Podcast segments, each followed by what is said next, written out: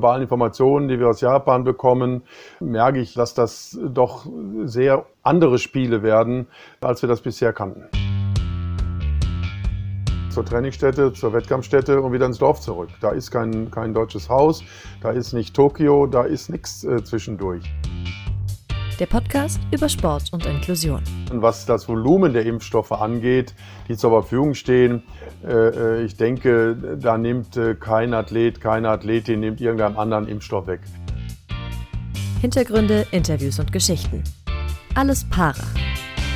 Das OK in Japan äh, tut halt alles dafür, dass äh, weder die Olympischen noch die Paralympischen Spiele sich zu einer Superspreader-Veranstaltung für die Weltgemeinschaft dort entwickeln.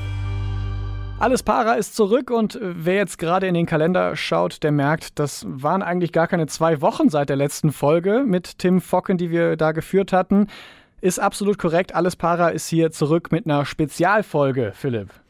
Ja, richtig. 16. Äh, Mai, das ist der Stichtag, 100 Tage bis zum Paralympics in Tokio. Und das ist für uns dann auch ein Anlass, mal einen genaueren Blick auf die Paralympischen Spiele zu werfen. Wie sieht es aus in Sachen Vorfreude? Wo oder wie soll auch so ein Event mitten in der Pandemie funktionieren? Und wie ist der Stand der sportpolitischen Vorbereitung überhaupt?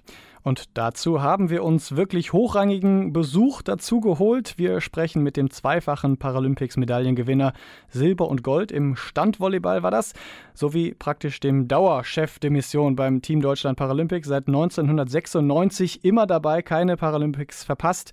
Und er ist Vizepräsident beim Deutschen Behindertensportverband, Dr. Karl Quader. Hallo. Ich grüße Sie ganz herzlich. Sie sind seit den 80er Jahren quasi aus dem paralympischen Sport in Deutschland praktisch nicht mehr wegzudenken, haben alles erlebt und jetzt stehen so ein bisschen die wohl seltsamsten Paralympics der Geschichte vor der Tür. Freuen Sie sich denn überhaupt nach diesem ganzen Hin und Her?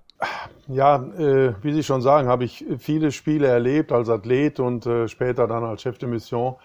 Äh, es gab tolle Spiele, es gab weniger tolle Spiele. Äh, äh, vor allen Dingen als Chef de Mission habe ich beides erlebt.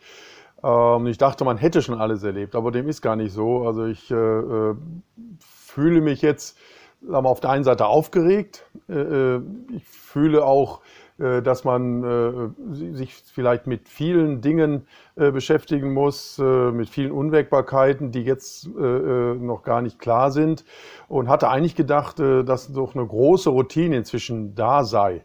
Aber äh, bei all diesen Dingen, die wir nur täglich erleben, bei allen Informationen, die wir aus Japan bekommen, äh, merke ich, äh, dass das doch sehr andere Spiele werden, äh, als wir das bisher kannten. Anfang Mai war ja die Präsentation des Outfits vom Team Deutschland Paralympics und auch von den Olympiaathleten. Das ist ja immer noch mal so ein Punkt, wo das alles irgendwie konkreter wird. Man hat jetzt das Outfit und man weiß, mit dem tritt man dann da an. Wie ist sonst so der Stand der Vorbereitungen und was ist so genau Ihre Aufgabe jetzt noch bis zu den Paralympics in diesen letzten 100 Tagen? In erster Linie geht es natürlich darum, äh, dass viele Athletinnen und Athleten noch äh, Startplätze äh, für unser Team holen. Wir sind Stand heute bei 107 Slots, wie wir das nennen.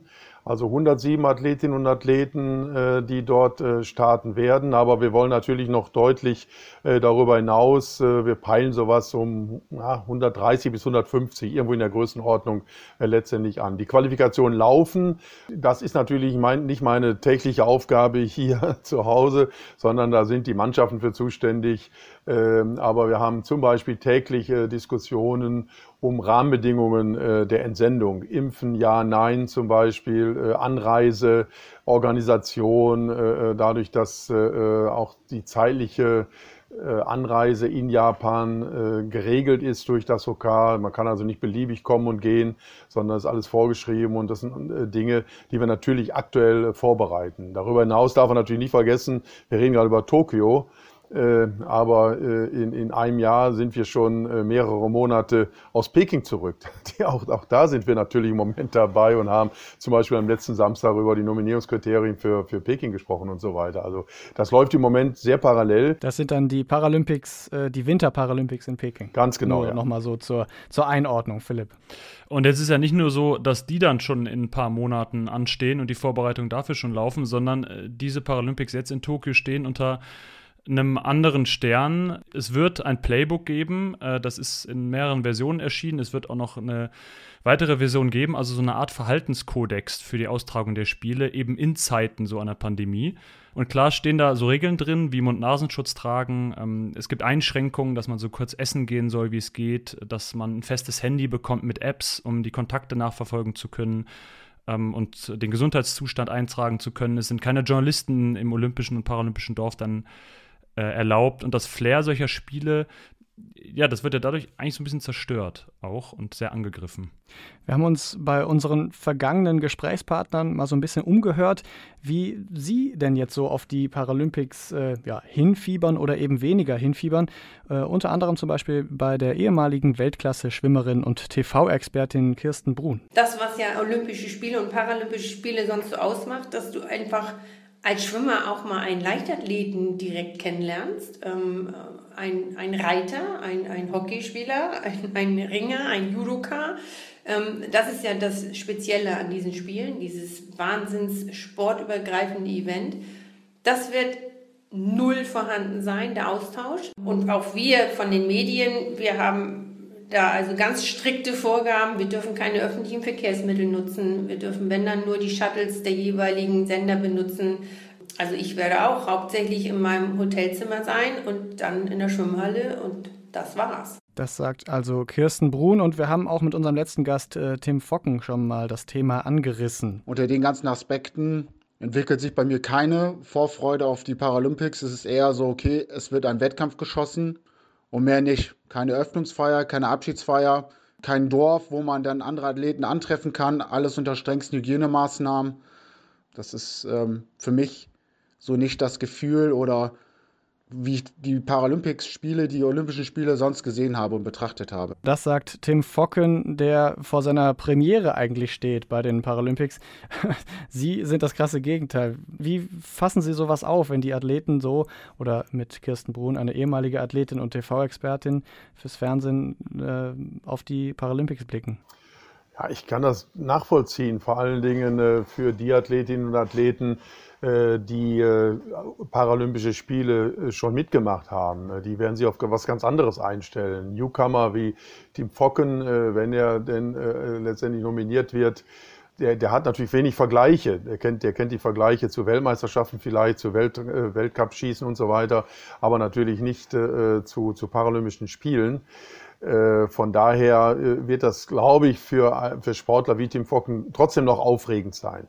Aber was, was Kirsten Brun sagte, äh, das ist natürlich das Riesenproblem, diese spezielle Atmosphäre im paralympischen Dorf, die von allen, die ich getroffen habe, die beide Spiele kannten, Olympische Spiele und Paralympische Spiele, haben immer gesagt, bei Paralympischen Spielen ist diese super Atmosphäre im Dorf, dieses Miteinander viel deutlicher ausgeprägt als, als bei Olympischen Spielen. Das werden wir vermissen. Ja, in der Tat äh, werden Rahmenbedingungen herrschen, die äh, ja, kaum äh, Möglichkeiten lassen, irgendwas zu machen. Äh, das heißt, man wird wirklich aus dem Dorf äh, letztendlich in, in, in, äh, zur Sportstätte fahren, zur Trainingsstätte, zur Wettkampfstätte und wieder ins Dorf zurück. Da ist kein, kein deutsches Haus, da ist nicht Tokio, da ist nichts zwischendurch. Ja? Auch die, der Kontakt zur Presse wird sich wahrscheinlich auf das Telefon und, und maximal auf die Mixzone äh, beschränken für, für, für die Rechteinhaber halt, die dort, dort sein dürfen. Das ist auch sehr wenig. Dieses Zusammensein, äh, gerade äh, im, im, im Deutschen Haus Paralympics, äh, das war in der Vergangenheit auch immer eine ganz wichtige Größe für, für alle Seiten. Nicht nur jetzt für die Athletinnen und Athleten, aber vor allen Dingen auch für Presse, für Sponsoren und so weiter. Das fällt alles weg. Es geht wirklich darum, äh, äh jetzt diesen Wettkampf äh, durchzuführen, aus Sicht des OK vor allen Dingen und auch der Veranstalter, diesen Wettkampf äh, letztendlich irgendwie durchzuführen unter diesen äh, schwierigen äh, Bedingungen. Und da haben alle ihren Beitrag zu, dazu zu leisten. Alle müssen Abstriche machen. Ja, äh, und leider natürlich auch äh, viele oder alle Athletinnen und Athleten. Abstriche ja im wahrsten Sinne des Wortes, denn ein großes Thema, was da noch aufkommt, ist das Testen. Und ähm, da schwingt auch immer so ein bisschen Angst äh, mit. Das hat uns zumindest die dann startende Handbikerin Annika Zeyen gesagt. Das finde ich natürlich generell ähm, super gut. Aber auf der anderen Seite ist es natürlich dann für jeden Athleten auch ein tägliches Bangen darum, dass der Test ähm, negativ ist. Denn ähm, wenn man natürlich einen positiven Test hat, ist man raus. Also man kann rausgeschmissen werden sozusagen von den Paralympics, wenn man die Regeln des Playbooks missachtet. Wie finden Sie das? Also da gibt es ja auch immer mal wieder äh, die Meldung von äh, falsch positiven Tests zum Beispiel. Ja, es ist ja nicht so, dass man beim ersten äh, äh, äh Test, äh, wenn der nicht negativ ist, sofort ins Flugzeug gesetzt wird. es gibt ja noch weitere Testvertiefungen dann. das muss man einfach sehen. Von, von daher sehe ich das problematisch, das ist richtig. Äh, ich kenne auch diese Art der sogenannten falsch positiven Tests. Ich kenne auch nur einige Größenordnungen vom Hörensagen. Persönlich äh, kennt man das ja auch, wenn ich ja auch regelmäßig hier äh, bei uns ins Testcenter und dann sitzt man immer da und wartet und denkt, eigentlich kann da nichts passiert sein. Aber was ist denn, wenn jetzt ein falsch positiver ist? Was machst du? Kommst du überhaupt noch raus hier? Was machen die mit dir dann? Das war so ein bisschen manchmal so wie, wie eine Dopingkontrolle. Ja, da weiß man auch nicht, ob das immer alles gut geht oder, oder, oder nicht. Ne? Und könnte ja auch, gibt es ja auch Falschpositive.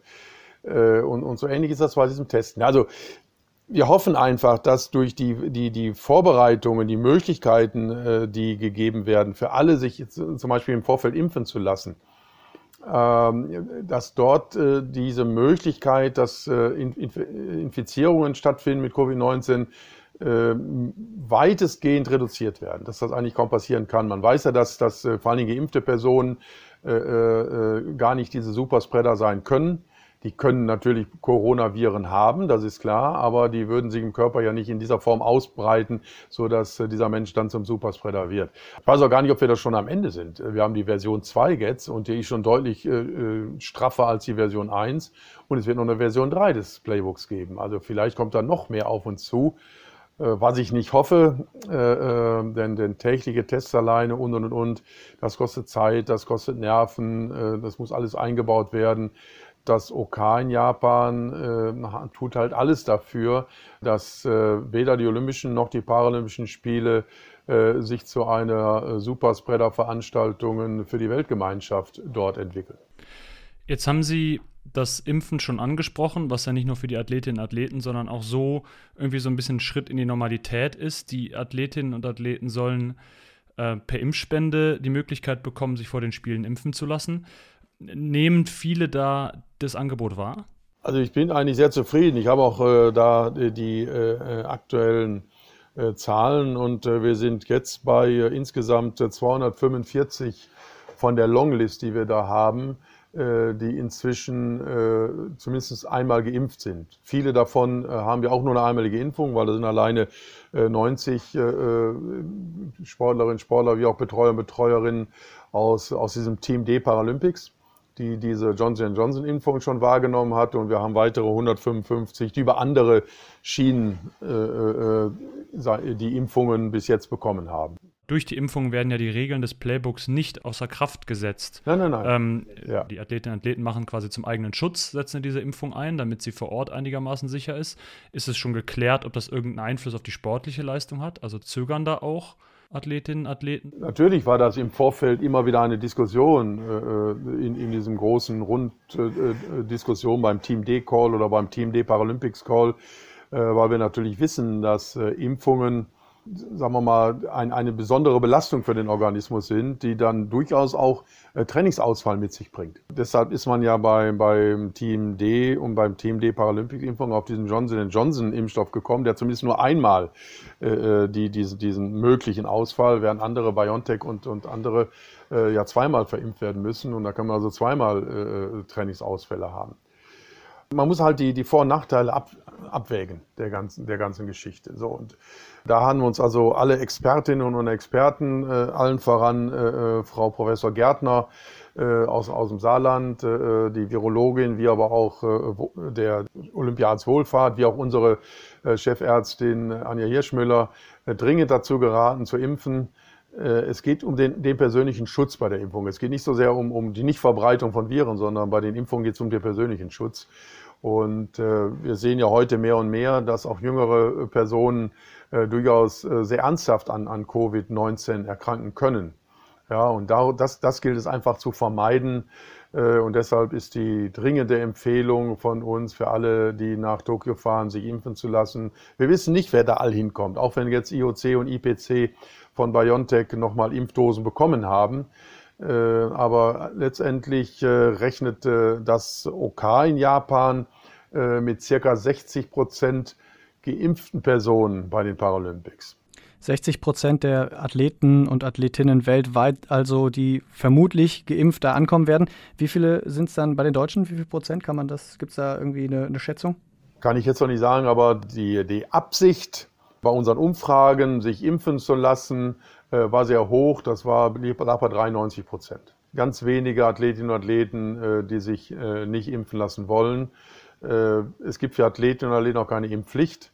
Es mag auch äh, bei dem einen oder anderen übrigens äh, äh, medizinisch begründete äh, Kontraindikationen geben. Ne, das heißt, man würde sich sogar impfen lassen gerne, aber es geht halt nicht, aus, aus diversen Gründen. Mittlerweile kennt ja eigentlich auch jeder so im privaten Umfeld irgendwen, der schon eine Spritze bekommen hat oder vielleicht sogar schon zwei. Äh, trotzdem gibt es natürlich viele Menschen, die immer noch äh, arg eingeschränkt sind in ihrem äh, alltäglichen Leben. In Köln, wo wir jetzt beide sitzen, äh, haben wir immer noch eine Ausgangsbeschränkung und äh, jetzt werden Athletinnen und Athleten da mehr oder weniger vorgezogen, um dieses Sportevent über die Bühne zu bringen. Finden Sie das moralisch vertretbar? Ja, das ist diskutiert worden im Vorfeld. Der äh, Sport hat sich lange da sehr zurückgehalten bei, bei dieser äh, Geschichte. Ich sage mal, das sind zwei Dinge. Das, das, das kann man wirklich nur ethisch-moralisch eigentlich äh, höchstens kritisieren. Was das Volumen der Impfstoffe angeht, die zur Verfügung stehen, äh, äh, ich denke, da nimmt äh, kein Athlet, keine Athletin nimmt irgendeinem anderen Impfstoff weg. Äh, wenn ich überlege, wie viel Impfstoff hier, was, was ich von uns hier kenne, aus dem Landkreis Fechter alleine, wie viel deiner Vergangenheit vernichtet wurde, weil, äh, weil der nicht verimpft werden konnte, äh, das ist schon mehr als das Team D insgesamt an, an Impfungen bekommt. Sie haben es auch schon angesprochen, dass logischerweise nicht alle Athletinnen und Athleten, die teilnehmen werden, also weltweit, gesehen geimpft sein können und dadurch natürlich immer noch ein Risiko der Verbreitung der Krankheit auch da ähm, besteht. Und das auch eine Kritik ist, dass eben aus Gründen des Infektionsschutzgesetzes diese Spiele nicht stattfinden sollten. Äh, Flair ist das eine, das haben wir eben schon angesprochen. Dorian und ich haben im Vorfeld ein bisschen überlegt. Dorian meinte, es findet bestimmt statt. Ich habe gesagt, ich bin mir noch nicht so sicher. Äh, was glauben Sie denn? Ist das jetzt in Stein gemeißelt? Wird das übergangen? Zieht Japan das durch? Oder wackelt es noch? Ja, ich denke schon, äh, dass das durchgezogen wird am Ende. Äh, da hängt inzwischen äh, zu viel dran aus meiner Sicht, dass, dass man äh, vor dem Hintergrund der Zahlen, die man aus Japan kennt, äh, ähm, dass man das dann absagt. Ich weiß, dass die Japaner äh, natürlich sehr vorsichtig sind, ja, was, was Maßnahmen angeht und, und sehr äh, rigide sind, äh, äh wenn es um, um diesen, diesen Begriff des, des Infektionsschutzes äh, geht. Äh, wenn Sie mal in die, die Welt, in die WHO-Statistik reinschauen, dann wundert man sich ja, dass in Japan dort Lockdowns sind und alles Mögliche und, und mit diversen Ausgangsbeschränkungen und und so weiter. Und dann sehen Sie die absoluten Zahlen und da wundert man sich, wie wenig das eigentlich sind bei einem äh, Land, wo ja 50 Millionen Leute mehr wohnen als in Deutschland. Und unsere Zahlen äh, waren ja in den, zumindest in den letzten Wochen deutlich höher als, als in Japan. Äh, das zeigt aber, äh, äh, dass man in Japan sehr sensibel mit, damit umgeht und sehr frühzeitig wirklich mit, mit harten Maßnahmen versucht, Verbreitungen einzuschränken. Und wenn ich, wenn ich jetzt überlege, dass diese ganzen Maßnahmen, die uns letztendlich betreffen, vor allen Dingen auch dazu dienen, einfach den Kontakt zur japanischen Bevölkerung überhaupt nicht zu, zuzulassen, äh, dient das auch dazu, um die japanische Bevölkerung aus meiner Sicht auch zu beruhigen und auch die Gefahr äh, zu unterbinden, dass dort dann Infektionen stattfinden. Aber gerade unter dem Standpunkt könnte man ja fragen, ist der Sport denn so wichtig, dass man das unbedingt durchziehen muss? Ne? Wenn man überlegt, es geht immer eigentlich um das Dorf, es geht darum, auch äh, Kulturen kennenzulernen für die Athletinnen und Athleten, die vor Ort sind oder die in Kontakt mit Athletinnen und Athleten zu bringen, was ja auch immer ein wichtiger Schritt ist. Und jetzt sagt man schon, die Bevölkerung wird da quasi getrennt und es ist alles irgendwie so sehr abgekapselt. Klar ist das Wirtschaftliche natürlich der große Block, den ich jetzt mal ignoriere, aber äh, kann man das denn dann so sagen? Hat der Sport dann diesen zwingenden, durchführenden Stellenwert? Ich, äh, sagen wir, auf der anderen Seite darf man die Wirtschaft nicht außer Acht lassen. Ja, äh, äh das, das, ja, das ist, ich habe es bewusst jetzt ein bisschen ignoriert. Ja. das ist, nein, das ist, vielleicht, äh, vor allen Dingen bei den Olympischen Spielen ist das so. Ja, ich glaube, bei den Paralympics ist das nicht ganz so dramatisch. Wenn ich da den Haushalt sehe und die Einnahmen über diese Schiene, ist das überschaubar. Also die IPC würde ohne die Spiele auch überleben. Was ich vermissen werde, ist die, die, die äh, äh Kultur drumherum, ist die Stimmung drumherum. Äh, äh, aber äh, das ist eine Sache, die kann man äh, sicherlich nicht ersetzen. Ich weiß gar nicht, ob das in Peking wieder so läuft. Aber das ist natürlich eine Geschichte, die jetzt nicht schön wird, sage ich mal so. Diese Vorfreude macht sich natürlich auch bei den Athleten jetzt oder äh, aktuell bemerkbar. Das hat natürlich dann irgendwo auch immer direkten Einfluss so auf, das, auf, die, auf die Motivation, wenn man jetzt auf die Paralympics hinarbeitet. Äh, und auch dazu haben wir äh, mit den Athleten Annika Zein und äh, Tim Focken nochmal gesprochen. Etwas, was äh, jetzt auch gerade ähm, vor kurzem mich wieder äh, sehr positiv auch gestimmt hat, ist ähm, die Präsentation der deutschen Kleidung für die Paralympics. Das sieht alles super aus und ähm, genau da äh, freue ich mich drauf und äh, wie gesagt, ähm, ja, versuche mich generell auf das Positive zu ähm, fokussieren. Bei Tim Focken ist es äh, ja nicht ganz so positiv in dem Sinne. Ich habe versucht oder ich versuche natürlich den, den, Fokus weiterhin zu halten, aber es ist recht schwierig, da die Hygienemaßnahmen und die Bedingungen, wie sie gerade sind, doch schon die Leistung drücken. Und das ist nicht nur so bei mir, das sieht man tatsächlich bei vielen Athleten auch, dass die Leistungen, die man sonst locker abgerufen hat, jetzt recht sehr schwer fallen. Wie beurteilen Sie das? Meinen Sie, die sportlichen Leistungen bei den Paralympics werden äh, unter dieser Pandemie und jetzt auch vielen Wettkämpfen, die im letzten oder in den letzten 15 Monaten wahrscheinlich schon ausgefallen sind, also auch weltweit betrachtet? Das kann man ja über das Team Deutschland Paralympics äh, hinaus betrachten. Ich, ich, glaube nicht, dass wir äh, einen äh, Leistungseinbruch erleben. Äh, ganz im Gegenteil. Ich äh, tippe drauf, dass es wie auch bei den letzten Malen äh, zu einer neuen Rekordflut auch wieder kommen wird. auch wenn da, sagen wir mal, vielleicht die Zuschauerzahl reduziert ist, auch wenn die Rahmenbedingungen anders sind. Äh, wir sehen ja heute schon in den vielen äh, Sportarten, äh, Schwimmen mal ganz, ganz explizit, wo Olympiasportler, wie aber auch Paralympicsportler mit exzellenten Leistungen glänzen jetzt in, in der Vorbereitung. Die, da, wo man Leistung vor allem messen kann, ja, sieht man also gute Leistungen. Und äh, wie gesagt, wenn Tim Focken da äh, in, in, Tokio tatsächlich antritt, soll er nicht damit rechnen, dass seine Gegner äh, äh, da nicht immer die Zehn treffen, sondern das werden die, werden die schon machen da. Ne? Äh, man muss vor allen Dingen da auch sehen, dass äh, wir in Deutschland natürlich die Gesamtsituation aus einem bestimmten Blickwinkel betrachten, bestimmte Meinungen zu Dingen haben. Auch es ist auch eine gegenseitige Beeinflussung. Äh, wir haben sehr mündige Athletinnen und Athleten, die machen sich viele Gedanken über, über viele Dinge. Das ist auch richtig. In anderen Ländern ist das vielleicht ein bisschen anders. Da äh, ist man 100 Prozent fokussiert. Da hat man äh, keine Gedanken an Corona, sondern marschiert da einfach. Wenn man heutzutage internationale Wettkämpfe sieht in, in, in anderen Teilen dieser Erde, wundert man sich. Ja, man ist ja gar nicht mehr diese Bilder gewohnt, wo die Zuschauerränge voll sind. Äh, äh, wo, wo Stimmung da ist in den Sportanlagen, aber äh, woanders funktioniert das schon wieder. Zu welchem Preis weiß ich nicht. aber das zeigt eigentlich, dass woanders zum anders darüber gedacht wird als bei uns. Also Sie würden die Stimmung schon als vielleicht, sagen wir mal, gespannt, angespannt, aber normal im Vorfeld von solchen Spielen beschreiben? Ja, es ist, es ist äh, natürlich angespannt, äh, weil, weil man die, auch, auch jetzt schon alle, alle Wettkämpfe stehen immer unter dem Gesichtspunkt von irgendwelchen Hygienekonzepten. Wird das durchgehalten, wird das nicht durchgehalten? Äh, wir haben ja Superspreader-Events erlebt in der Vergangenheit. Man hat natürlich auch immer die Sorge, passiert uns das auch? Äh, trifft uns das? Äh, äh, und was machen wir dann, wenn es uns trifft? Ja, wie läuft das?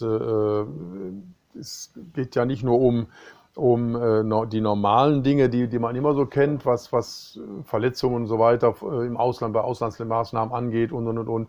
Und es geht wirklich darum, äh, dass man äh, auch immer mit so, so einem dummen Gefühl im Bauch äh, irgendwo hinfährt vielleicht und, und sagen und nach dem Motto, hoffentlich geht das da gut, hoffentlich wird das Hygienekonzept, was natürlich im, im Vorfeld geprüft wird, äh, wird das vor Ort eingehalten. Äh, das ist auch noch lange nicht vorbei. Ich glaube, mit zunehmender Impfung äh, wird das ein wenig entspannter. Ja, äh, ähm, aber das, das zieht sich noch. Das, das ist auch nächste Woche noch nicht fertig.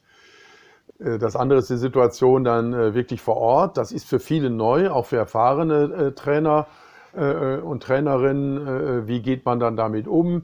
Welche Freiräume bleiben Athletinnen und Athleten dann überhaupt noch neben Training? Ja, im Vorfeld, wenn die fünf Tage vorher Vorher dürfen sie ja nicht, kommen sie nach äh, Tokio, gut, man hat ein bisschen Eingewöhnung, am ersten und zweiten Tag ist alles neu. Ja, und dann, das kann Leichtathlet machen, ja, der kann am Tag mal zwei Stunden trainieren. Bleiben aber 22 Stunden. Äh, äh, ja, was macht man da, äh, damit den, wie sagt man so schön auf Deutsch, die Decke nicht auf den Kopf fällt? Ja, wie, wie bleibt dann der Fokus auf dem Wettkampf? Äh, äh, ja, also ich denke schon, dass wir da noch einiges zu tun kriegen vor Ort, wenn Leute, sagen wir mal, versuchen, sich, sich über die äh, Grenzen des Erlaubten hinaus sich irgendwie zu bewegen und so weiter, um einfach mal rauszubrechen aus dieser Starre, die uns da auferlegt wird. Sie haben eben schon das funktionierende Hygienekonzept angesprochen. Wenn das dann tatsächlich alles funktioniert, dann schauen die Leute tatsächlich äh, wahrscheinlich jetzt auch auf die sportliche Leistung. Das interessiert natürlich das große, weite Publikum, das interessiert die Sponsoren, das interessiert am Ende vielleicht auch den Bund, der finanzielle Förderung äh, äh ausspricht. Wenn wir sie jetzt mal festnageln, wo landet Deutschland denn am Ende beim äh, Medaillenspiegel bei den Paralympics in Tokio?